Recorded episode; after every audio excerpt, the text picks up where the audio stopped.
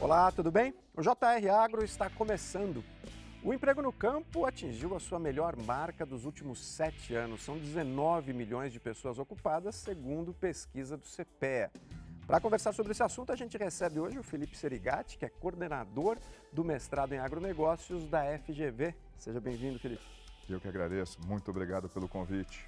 Lembrando que todas as sextas-feiras um episódio novo do JR Agro fica disponível nas plataformas digitais da Record TV. Professor, quais foram os setores do agro que impulsionaram esses números? Pois é, então a gente observou ao longo do ano de 2022 um crescimento da população ocupada dentro do universo agro. Mas veja que eu não estou falando de atividades agropecuárias apenas, estou falando de um universo bem maior, que vai ter naturalmente as atividades agropecuárias, aquilo que acontece dentro da porteira, mas também vai ter a agroindústria e também o setor de agroserviços, toda a parte de serviços associado aos dois segmentos anteriores. A gente viu então uma expansão na população ocupada, no número de pós-trabalho gerados dentro desse universo, mas ele não é uma unidade homogênea. Então a gente ouve uma contração quando a gente olha para dentro da porteira, no acumulado do ano, porém uma expansão tanto dentro da agroindústria como no agroserviços. No entanto, cada segmento responde a uma dinâmica distinta. Na agroindústria, qual foi o melhor resultado ali, o que foi principal? Foram as grandes empresas ou aquelas empresas familiares? Então, é, os números disponíveis lá dentro do IBGE não nos permite diferenciar se é uma grande empresa ou se é uma empresa menor. É, o que a gente consegue ali olhar é os segmentos. A agroindústria também não é uma unidade homogênea. Houve expansão nos seus dois principais segmentos. Quais são? Que, em geral, a pessoa, quando pensa no agro, pensa na produção de alimentos e bebidas, né? Isso é agro, sem dúvida alguma. Mas também tem uma outra parte do agro que não é de alimentos e bebidas, que a gente chama de produtos não alimentícios, como insumos para a produção agropecuária, máquinas, equipamentos, sementes defensivos, indústria têxtil, biocombustível, papel e celulose, produtos florestais, borracha natural, fumo. Então, tem esse segmento de produtos não alimentícios. Houve expansão de ambas, ambos, ambos os segmentos em intensidades distintas. Produtos não alimentícios já estão operando num, num, num número de pós-trabalho acima do nível pré-pandemia, mas produtos alimentícios e bebidas ainda não. Apesar que o crescimento em termos de volume de produção dentro da indústria de alimentos e bebidas está bem superior ao que a gente observou dentro de produtos não alimentícios. Enfim, teve crescimento em ambos os lados, a gente não consegue diferenciar o que é grande e o que é pequena, mas a gente consegue observar os seus segmentos. E nesses dois grandes segmentos, houve criação de postos de trabalho. Na sua opinião, motivado por quê? Então vamos lá, né? Uh, principalmente quando a gente olha para produtos alimentícios e bebidas, ele segue muito a dinâmica observada dentro da economia brasileira, principalmente liderada pelo mercado interno. E a gente viu uma recuperação do mercado interno ao longo de 2022 tanto uma recuperação mais estrutural, então a, a, a gente passou ali no início de 2022 pela Omicron, que meio que a, deu maior liberdade para que a economia pudesse funcionar, uma vez que a, gente não teve nenhuma onda relevante depois da Omicron. Então, isso teve uma retomada mais clara da economia. Teve um outro aspecto mais estrutural que está associado àquele conjunto de reformas que a economia brasileira veio realizando pelo menos desde 2016. E nessa direção merece grande destaque a reforma trabalhista, porque a gente viu uma expansão dos postos de trabalho formais, inclusive dentro da agroindústria. E, por fim, só que aí uma questão um pouco mais conjuntural, que foi o conjunto de estímulos aplicados na economia brasileira, com especial destaque a partir do segundo semestre de 2022. Todo esse conjunto aumentou a demanda pelos produtos desses dois grandes segmentos industriais e isso acabou se refletindo em maior geração de postos de trabalho. Agora, quando a gente olha para produtos não alimentícios, ele tem uma face maior voltada para o setor externo. E o setor externo, para o agro, funcionou bem.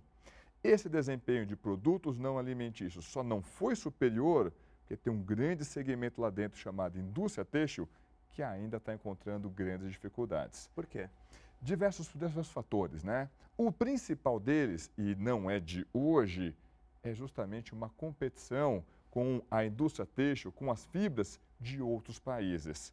Então, a nossa indústria têxtil sofre, por exemplo, com a concorrência, seja dos chineses, se bem que hoje o forte nem mais a China, de outras economias ali do Sudeste Asiático, e o nosso custo Brasil acaba dificultando, roubando muito dessa competitividade.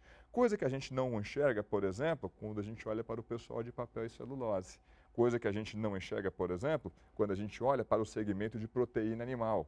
E até mesmo segmentos que são mais voltados para o mercado interno, dentro da agroindústria de produtos não alimentícios, como insumos de produção, trator, defensivos, fertilizantes, essa indústria respondeu muito bem a todo o choque e a dinâmica dentro do mercado interno.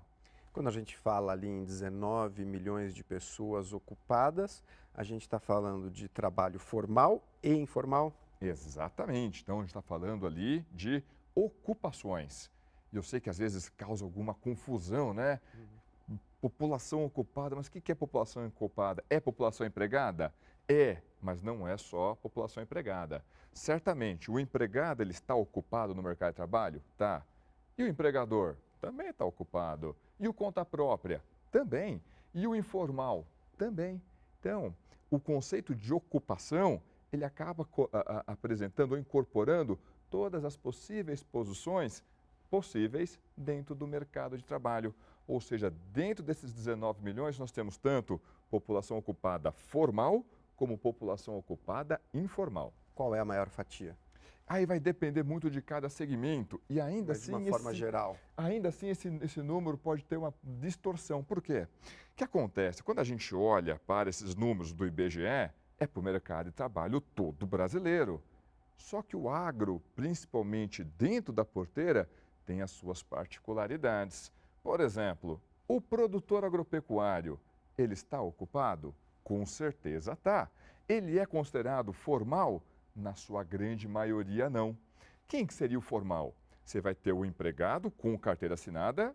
É, o produtor não é empregado geral, geralmente de ninguém. Depois, você vai ter o conta própria. O conta própria com o CNPJ.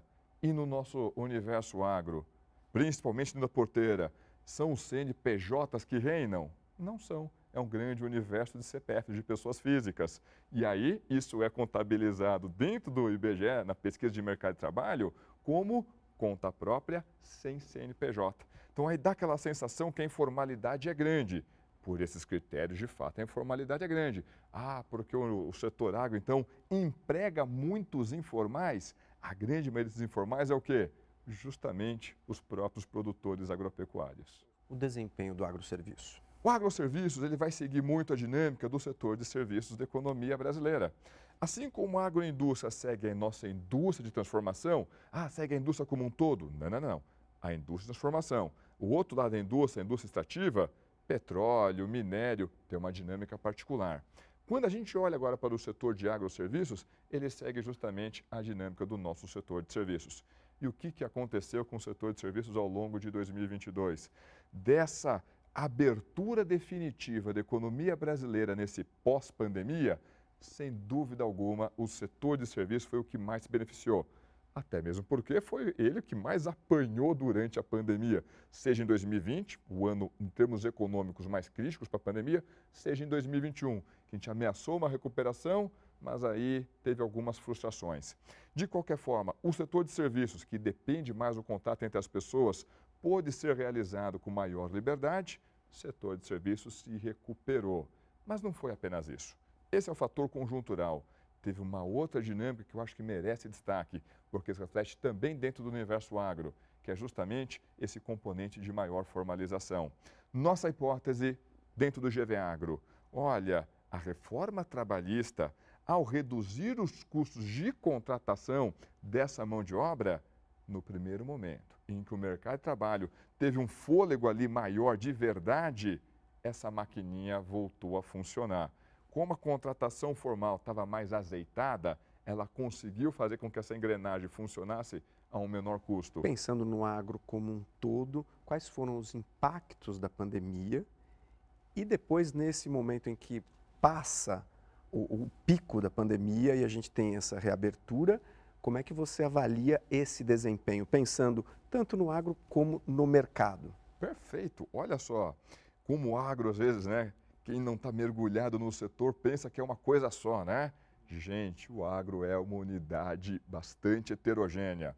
Vamos dividir nesses três grandes segmentos dentro da porteira: atividades agropecuárias, agroindústria e agroserviços. Agroserviços, tal qual a economia brasileira. Veio a pandemia, amassou o setor de serviços, o pessoal do, do, agronegócio ali, do agroserviços, também sentiu esse impacto. Tenta uma recuperação em 2021, tem segunda onda, começa a ter lá no final do ano uma a Ômicron, o pessoal ali pensando, e como é que vai ser isso? Inicia 2022, aí que tem uma abertura definitiva. Agroindústria, aí a dinâmica foi distinta para cada um dos seus dois grandes segmentos. Vamos começar com produtos alimentícios e bebidas. Pessoal, se a gente forçar um pouco a memória, o pessoal vai lembrar, estamos em 2020, caiu esse meteoro chamado Covid, ficamos descobrindo que a gente vai ter que uh, ficar mais tempo em casa, o que aconteceu com a demanda por alimentos? Aumentou. Inclusive porque, durante nos momentos iniciais da pandemia, o pessoal criou pequenos estoques dentro de casa. E a gente viu isso refletido dentro da agroindústria. A agroindústria de produtos alimentícios teve um forte crescimento. Depois foi voltando à normalidade ao, ao, longo do ano de 2020 e ao longo do ano de 2021 foi a trajetória como a gente viu na indústria, tentando caminhar, mas com dificuldades. 2022, primeiro semestre, um esforço de recuperação. Segundo semestre, colocou a cabeça para fora d'água, começou a registrar crescimento. Estamos respirando. Estamos respirando. E de produtos não alimentícios? Essa turma sentiu fortemente os impactos lá em 2020, faz um esforço de recuperação em 2021, mas ainda insuficiente para recuperar as perdas de 2020. Mas boa notícia, até mesmo em 2022, a partir do segundo semestre, esse segmento passa a operar em campo positivo. Ou seja, quando a gente olha para a agroindústria, sentiu o impacto da pandemia, mas já está operando acima do nível pré-pandemia. E quando a gente olha para o último segmento, para atividades agropecuárias, e aí? Aí ainda é mais curioso. Pecuária, gente, a pecuária meio que olhou e falou: que pandemia? A pecuária, estamos agora em 2019, olha para a China e vê a China com problemas de peste suína africana. Teve que sacrificar uma fração do seu rebanho suíno, só que a demanda por carne está lá. O que, a China faz? Mundo, eu preciso de carne. Carne de frango, carne suína, carne de boi, quem pode me atender? Quem que levantou a mão no meio de toda essa confusão e disse: opa, eu tenho carne para abastecer seu mercado, justamente o Brasil. Carne de frango, carne suína, mas merece grande destaque o efeito que aconteceu justamente sobre a carne bovina. Então, o que, que a gente viu? A pecuária, com pandemia, com inflação, com turbulência, não importa. Os pós-trabalho mantidos ali aquecidos, mas esse ainda nem é o efeito mais importante. O efeito mais importante é remuneração média, real, já descontada a inflação. A remuneração média dentro da pecuária praticamente não parou de crescer. Teve uma outra oscilação, mas se você suavizar essa curva, é um crescimento praticamente contínuo. Um período que a gente passou por inflação alta. Mesmo descontando a inflação, essa remuneração média cresceu. Então, Impressionante. Então, é, é aumento real. Aumento real, com certeza. E quando a gente olha para as lavouras, o que, que aconteceu com as lavouras? Remuneração, numa intensidade menor, aconteceu na pecuária, mas, gente, aconteceu na pecuária é algo fora do comum. Mas também teve expansão, ganho real, menor intensidade. Só que quando a gente olha em termos de produção, foi um pouquinho diferente. 2020 foi bom para as lavouras, então questões climáticas favoreceram. 2021, apesar de todo o esforço do setor, hum, questão climática complicou, teve seca, teve geada, o pessoal do milho sofreu com a cigarrinha, teve dor de cabeça. Chegou em 2022, principalmente o pessoal da região sul sofreu, por causa que do, do, da laninha teve seca ali, então eles perderam produtividade, tiveram quebra de safra, só que aí estourou a guerra lá na Ucrânia. E a guerra na Ucrânia pegou preço de commodities e jogou lá para cima. Enfim, e ali, quando a gente olha agora para 2022, a gente está voltando um pouco atrás, mas não é em termos de população ocupada, mas não por causa que o setor entrou em crise, mas porque, principalmente 2020, foi um ano muito favorável. De certa forma, em 2022, houve um movimento de volta à trajetória de equilíbrio de longo prazo. Felipe, de que forma a tecnologia impacta na mão de obra no agronegócio? Puxa vida, um dos fatores que realmente virou o jogo para o universo agro foi justamente a sua capacidade de incorporar tecnologia e inovação, tanto em termos técnicos como em termos de gestão. Universo agro conseguiu fazer uma ótima lição de casa nesse, nessa variável, nesse segmento. Então vamos lá. Como é que o universo agro conseguiu expandir fortemente a sua produção? Conseguiu conquistar diversos mercados pelo mundo? Justamente incorporando novas tecnologias. E não é simplesmente uma questão ali de maquinário, é uma questão, por exemplo, de você conseguir uh, uh, incorporar inovações, só que ambientadas para biomas tropicais. O grande destaque, naturalmente, é justamente o cerrado. Em geral, essas inovações, dentro da porteira, elas eram poupadoras de mão de obra, ou seja, liberou mão de obra das atividades agropecuárias para os demais setores. Em geral, isso, é, é, quando a gente olha apenas de forma isolada, dá a sensação de, opa, é um crescimento econômico concentrador. Só que na realidade não é. Você tem que olhar a economia como um todo. Ao incorporar essa tecnologia, aumentar sua produtividade, ou produzir mais, o setor fez o quê? Gerou mais renda. Onde foi parar essa renda? Essa renda não desaparece. Essa renda dinamizou a economia nos locais aqui no Brasil em que o agronegócio é a atividade econômica predominante. E essa renda, ao dinamizar essa economia, vai crescer principalmente, principalmente qual segmento? Justamente o setor de serviços. E o setor de serviços, esse sim, essencialmente ele é intensivo em mão de obra. Então você tem essas regiões, setor de serviços aquecido pela renda gerada pelo universo agro, setor de serviços para atender essa demanda, vai precisar do quê? contratar, vai precisar de mão de obra. Resultado disso, as taxas de desemprego nas regiões em que o agro é atividade econômica predominante, elas são estruturalmente menores do que, por exemplo, nas principais regiões metropolitanas, em que a indústria é a principal atividade econômica. Mas o trabalhador menos qualificado perde espaço. Exatamente. Isso acontece não só dentro do universo agro, mas na economia brasileira. No entanto, no universo agro, fato, isso acontece com uma intensidade maior. E onde que essa mão de obra menos qualificada ela encontrou espaço? Justamente no setor de serviços. Óbvio, o setor de serviços não é também uma unidade homogênea, mas você vai ter aquela parte do setor de serviços mais básicos que demanda uma qualificação menor. Mas e por que, que gerou pós-trabalho com menor qualificação no setor de serviços? Ora, porque o setor estava aquecido. Por que ele estava aquecido? Porque teve demanda. De onde veio a demanda? da renda gerada pelo universo agro. E quando a gente olha dentro da porteira, dependendo como a gente fala, fica a sensação que, olha, nenhum posto de trabalho novo foi criado. Negativo. Foram criados postos de trabalho, só que, em geral, postos de trabalho com características diferentes. Posto de trabalho que vai demandar desse trabalhador uma qualificação maior. Por outro lado, esse trabalhador mais qualificado vai demandar o que do setor? Eu quero um posto de trabalho com uma remuneração média maior, só que também com carteira assinada. Daí que a gente vê tanto um aumento, tanto da remuneração média dentro do setor, como também um maior grau de formalização da mão de obra ali ocupada. E ainda falta qualificação? Tem vaga aberta ali para quem é qualificado e falta esse profissional ou não? Então, a gente não tem números para isso. Infelizmente, a gente não tem um número ali de vagas em aberto. Esse número a gente não tem, infelizmente mas em geral é não ter, praticamente só os Estados Unidos que tem esse tipo de estatística. Mas circulando pelos setores, é, é muito comum justamente esses relatos. Olha, a gente está procurando trabalhador com essa característica e é muito difícil encontrar.